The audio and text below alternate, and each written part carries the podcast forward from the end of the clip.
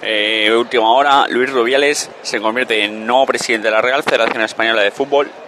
con elegido nuevo presidente, sumando la, la mayoría absoluta ante los votos de José Luis Larrea. Ha sido celebrado esta tarde en el Salón de Actos de Luis Aragonés, en unas elecciones donde quiere potenciar el fútbol femenino, el fútbol sala que sea olímpico,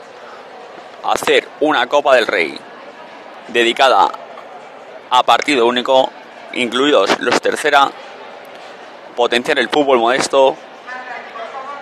profesionalizar el fútbol femenino, todo eso lo hará en el nuevo mandato Luis Rubiales, donde esperemos si entrega la Copa de la Liga al Barcelona, donde el Barcelona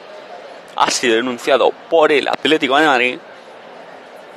por el caso Ney, el caso anfangen redet man.